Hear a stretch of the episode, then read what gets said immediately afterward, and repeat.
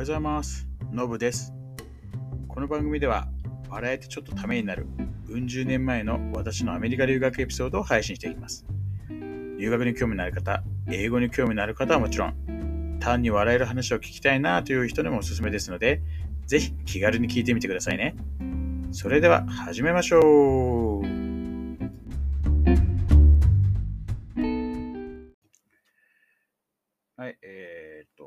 と、ちょっと今日の配信始めたいと思います。えー、まあ、 spring semester でね、前回、えー、 TOEFL、えーまあ、563点ということで、まあ、えー、レギュラー取るための、えーまあ、520点という、まあ、ラインをね、まあ、無事に越えができたということで、えー、まあ、秋からは、えー、レギュラー出場になりますと。いうことが、まあ、はっきり、まあ、決まったわけですね。で、当然ね、こう先生たちもね、すごい喜んでくれて、で、なんかね、それあれなんですよ、お別れ会みたいなの確かやるんですよ。まあ、お別れ会っていうか、もう卒業おめでとうみたいな感じになるんですけどね。そう で、まあ別にね、こう卒業しちゃったら ELC に行けないかってわけじゃないんですけど、まあ、当然なんだろうな、行く必要性がないので、なくなっちゃうので、まあね、当然あんまりこう顔を合わせる機会っていうのがなくなっちゃうわけなのでね、あのー結構やっぱりお別れ会の時はお互いこうこう泣いちゃって、先生結構泣いてましたね。特にあの 文法のいろいろ質問しまくって長茶で先生は 泣いてたな。そうなんか結構ね、女性が多かったんですよね。うん。覚えてるのはその文法の先生はアンって名前。それはすごい覚えてるんですよね。で、あと、リーディング先生はね、多分中国系の先生だったんだ。ちょっと名前覚えてないんですけどね。で、ライティングは、あの先生の名前なんだっけな。まあまあ、なんだろうな。あの、若い頃すげえ可愛かったんだろうなっていう感じの 先生で、なんで、ね、そんなに年いっててもやっぱ綺麗だったんでね、名前はちょっと忘れちゃったんですけどね。うん。とリスニングスピーキングの先生もまあ女性だったかな。確かね、その先生だったかな。かすごい子供嫌いだったらしいんですよね。自分で言ってて。でそれがただ自分の子供生まれたら、全然別物だって言って。本当になんかね、二人の子供こう近づかれるのも嫌だみたいだったのが、まあ自分の子供だったらね、こうよだれ、ね、だろうが、おしっこだろうが、うんちだろうが、もう全然もうもう気になんないでも触れちゃうみたいな話してて。まあ当時はね、自分まだね、あの、まあ二十歳 なったかぐらいですよね。そうなんでそのね、もう結婚だの子供だのなんていうのは全く、こう、自分の人生の中に見えない時期だった、うん、そんなもんなの？とかいう感じで聞いてましたけどね。まあでもね、実際こう、結婚して子供生まれると分かりますよね。まあもともと自分は子供嫌いがないので、他人の子供でも。まあ、しつけできてないこと嫌いですけど。あのーね、そ、そこまでそのなんだろうな、もう自分の子供は何でも OK、ね、他の子と近づけるの嫌だみたいな、それ先生ほどのなんかあれはなかったんですけど、まあただやっぱりまあ自分の子供特別っていうのはそういうやっぱ分かりますよね。なんか、ふと思い出して、今ちょっと話しますけど。そう。で、まあその先生と、あとはなんかね、あの ELC のそのトップの人も女性だったんですけどね。うん。そうもうすごい喜んでくれて、なんかすごいでもね、その先生がすごいびっくりしてくれてましたね。うん、びっくりしてすごい褒めてくれてましたよ。すごいすごいってね。そのこんなに上がる人いないなんて感じでね。うん、あ、でもあ、あそこでこう褒めてもらえたのはやっぱ、後々の自信になりましたよね。そうそう。あそこまで褒めてくれるぐらい、こう自分はね、こう、努力したことに対して結果を出せたんだっていうのがあるあったんで、まあ、レギュラーでもね、なんか難しい評価とかあっても、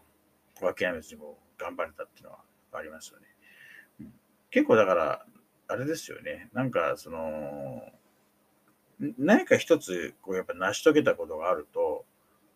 もうやりきったでもいいですしね。うん、そういうのがあると、あの、まあ、あの時できたんだからっていうの、っていうふうにこうこう思えるものになるのでそうそ、そういうのがやっぱあると、なんかこう人生こう生きていく上で結構有利かなっていうのは僕は思いますよね。だから何かしらやっぱりそういうのを作っていけるのは重要じゃないかなと思いますね。当然一つである必要ないし、ね、複数、いろんなパターンのあることはないので、いろいろやっぱチャレンジするの大事かなと思いますよね。まあ、まあ、まあ、そんな感じで、えー、で当時はそのタイミングでね、フルリーグになった人多分いないんですよね。小脇がなんか結局だんだんだんだんそのプラス卒業者になったっていうのがぐらいかな。うん。そう。だそれ以外でこうレギュラーになった人は多分いないって感じですよね。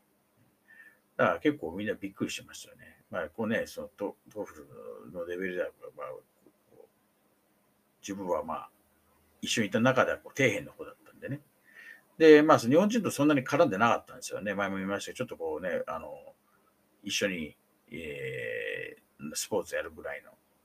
とか、もしくはなんかその外部で日本人と会いに行くぐらいの感じ。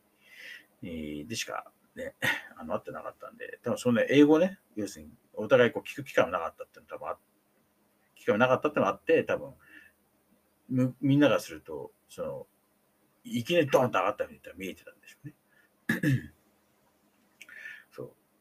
そうですね。そういえば、そうそうそう、日本人ね、外部の日本人って話だと、そう、ちょっとね、何何かでも話してますよね。えー、っとね、その、タケルがね、あれなんですよね、その、ウエストバージニアにいた時に知り合った他の学校でいる女の子と付き合ってて で、その絡みで、なんか他の学校の人と会う機会みたいなのが結構彼あったんですよ。で、まあそれにな1回か2回2回乗ったことがあって、まあそこでなんか他の大学にいる日本人とこう会ったりしたこともあったかな。だからそんなにでもね、本当にそれっきりっぽいかな。うん、ただなんか、その流れで節子さんっていうもうアメリカに10年以上住んでる。当時も50代だったのかな一人暮らしの女性の方。なんか、えー、っと、何やったなんか旅行のなんか斡旋みたいなのやってた記憶があるんだよな。だからなんか日本帰るときとかもなんか節子さん経由でやってもらったら結構スムーズに安く行きた記憶があるんで。本気なんだか覚えてないんですけどね。そう。ね、の家にちょっと何回かお邪魔したことがあって、で、ご飯を作って、ってもらって、で、こう、ね、久々の、なんだろう、日本、ちゃんとした日本料理とか食べさせてもらって、あのカレーとかもね、あの、作ってくれたりとかあったんですけど、あの、パクチー、パクチー自分大嫌いなんで、こう、パクチーをね、こう入れられて、それを何にした記憶もありますけど、そう、3、4回でも行った記憶あるな、セスカさんとか。だそこでなんか他の日本人とかとか会ったりしたこともあっ。あとはね、ちょっと、あの、まあ、タウソに住んでる、まあ、エージェント経由じゃない日本人。まあ、ユウっていう、多分ね、タイミング一緒なんですよ。世代もほぼ一緒で。彼は結構そのサッカー、サッカーやっててめちゃくちゃうまかったんですよね。うん、で、なんか、その絡みでスポーツとか一緒にやってたかな。あとはね、ちょっと何々さんって名前忘れちゃったんですけどね、なんか、昔から一緒で、その人はなんかこう、日本に帰るときに、キングサイズのベッドをこう安く譲ってもらった記憶がありますね。あの、その頃自分もちょっとウェイスホール出て違うとこ住むっていう話があったんで、でそれに合わせてもらった記憶が。あと何人かね、いたんですよね。あの、ちょっとね、なんか覚えてないんですよね。なんか、いつも一緒にいたわけじゃなくて、えー、っていうのもあって。で、なんかこう、一人の人は、なんかこう、すごいズボンとか集めて、パンツうん、集めるの好きで、なんか何本かもらった記憶ありますね。うん、あともう一人の人、この人は確かね、交換留学で多分関西外語大から来てたんですよ。そ確かね、二人来て、男女一人一人来てて、うん。で、その人がなんかすげえ競馬好きで、ダンスがめちゃくちゃうまかったんですよ。ダンスめちゃくちゃうまくて、なんか大学ではダンスパーティーとかで踊ってて、なんかすげえ注目浴びてましたね。そこまで英語ペラペラって感じなかったんですが、すごい、すごい人気者になってた記憶が。うん。で、あのー、そう、その人のおかげで、私も競馬好きになりましたよね。なんか、全然興味ないっていうか知らなかった。オグリキャップぐらいしか、名前を聞いたことあるぐらいだったんですけど、いや、もでも面白かったんですよ。ね。オグリキャップね、競馬を知らない君が知ってるわけじゃないよ、オグリキャップって。なんでじゃあね、競馬知らない君のオグリキャップっていう名前を知るぐらい、ね、そのオグリキャップ有名になったか知ってるみたいな、そういう話し方されて、で、そこから聞いてって、なんでね、あれなんですよ、自分は競馬好きっていうのも、競馬ね、お金をかけるんじゃなくて、その、その、その馬、馬？競馬好きな人結構多いと思うんですけど、そうそういうタイプの人、その馬がね、結構好きになってって。そうだ、自分はだからそその人の話聞いて、なんか名前思い出しそうだな。多分話してるうちに多分なんか出てくるんだろうと思うんですけど、あの、まあ、まあ、東海帝王がすごい好きになって、で、今はサイレンスーガっていうね、馬が、ね、すごい好きなんですけど、あもう死にられましたけどね。あのレース中に。まあ、競馬知らない人は全く何の話って感じなんでしょうけど、なんか結構まあ、まあ、何が言いたいかっていうと、あのー、一応日本人との接点はね、あってはあって、で、なんかちょっと今に至るまで影響を受けたりすることもあったりするんですけど、ただやっぱりその頻度とかすごい少なかったんですよね。うん、ただ、なんだろうな、やっぱりお面白い人結構多かったですね。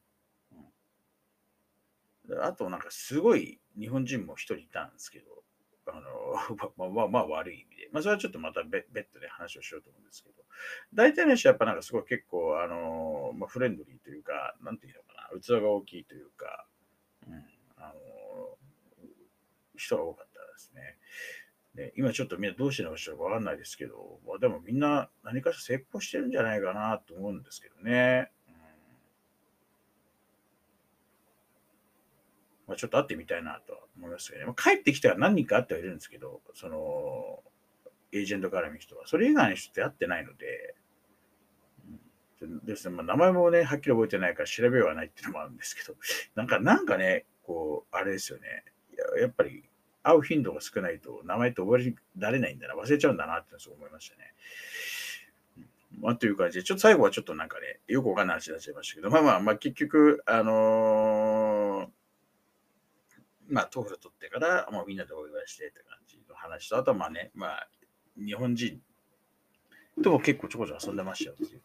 話。夏になると結構ね、でもそれでもやっぱり同じ大学にやつとは、こう、すごい遊ぶようになりましたっていうのはちょっとまたおいおい話そうかなと思いますけど。なんで次回はね、もう、あれですね、こう、さ、あの、サマー、サマースクール、えー、に向けて、今どんな感じだったのっていうちょっと話をね、していきたいなと思います。はい。あの、日本には帰ってないんですよ。結局。あの、レギュラーやっと取れたっていうところで、なんか変に日本からって英語力を落とした状態で突するの怖かったっていうのもやっぱりあったし、まあ一年ちょっと彼、バカ臭いなってのもあったね。まあ安くもないし、はい。えー、なんでちょっとね、その、まあ、サマースクール、サマーセッションに向けて、えー、の話を、まあ、今も準備とかあったんでね、そういう話もしていきたいなと思います。ということで、今日終わりたいと思います。はい。では、いってらっしゃい。